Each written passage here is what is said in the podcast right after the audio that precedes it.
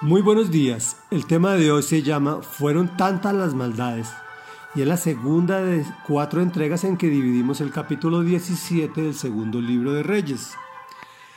Y dice así, todo esto sucedió porque los israelitas habían pecado contra el Señor su Dios, que los había sacado de Egipto, librándolos del poder de Faraón, rey de Egipto.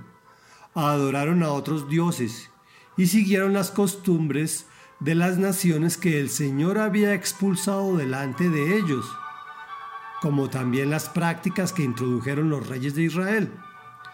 Además, blasfemaron contra el Señor su Dios, y dondequiera que habitaban se construían altares paganos, desde las torres de vigilancia hasta las ciudades fortificadas, y en cada colina y bajo todo árbol frondoso erigieron piedras sagradas e imágenes de la diosa Aserá, y en todos los altares paganos quemaron incienso, siguiendo el ejemplo de las naciones que el Señor había desterrado delante de ellos. Fueron tantas las maldades que cometieron que provocaron la ira del Señor. Rindieron culto a los ídolos, aunque el Señor se los había prohibido categóricamente. Por eso el Señor les dio esta advertencia a Israel y a Judá por medio de todos los profetas y videntes. Vuélvanse de sus malos caminos, cumplan mis mandamientos y decretos, y obedezcan todas las leyes que ordené a sus antepasados y que les di a conocer a ustedes por medio de mis siervos los profetas. Reflexión. Realmente el Señor nos explica por qué sucede la derrota del pueblo de Israel y su posterior deportación.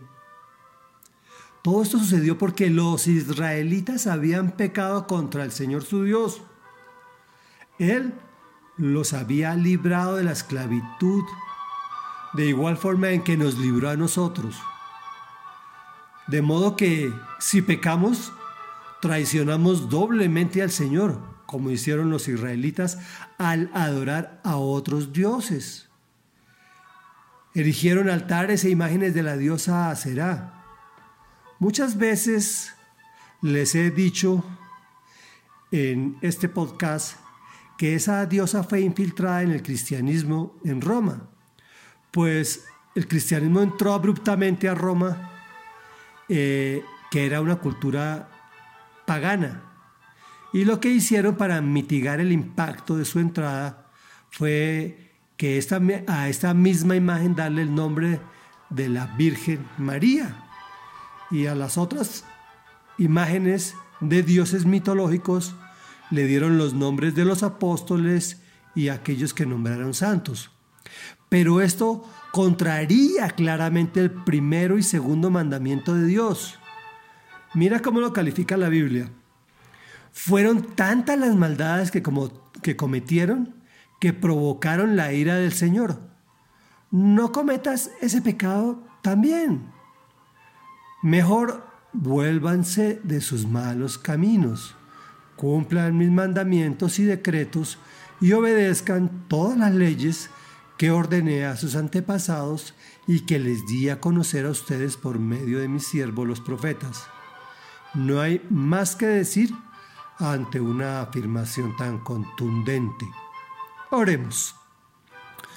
Amado Rey, Padre de la Gloria, Padre Santo, Padre nuestro que estás en el cielo, santo y poderoso, maravilloso y eterno. Señor, reconocemos que también hemos caído en el pecado que cayeron los israelitas de la idolatría.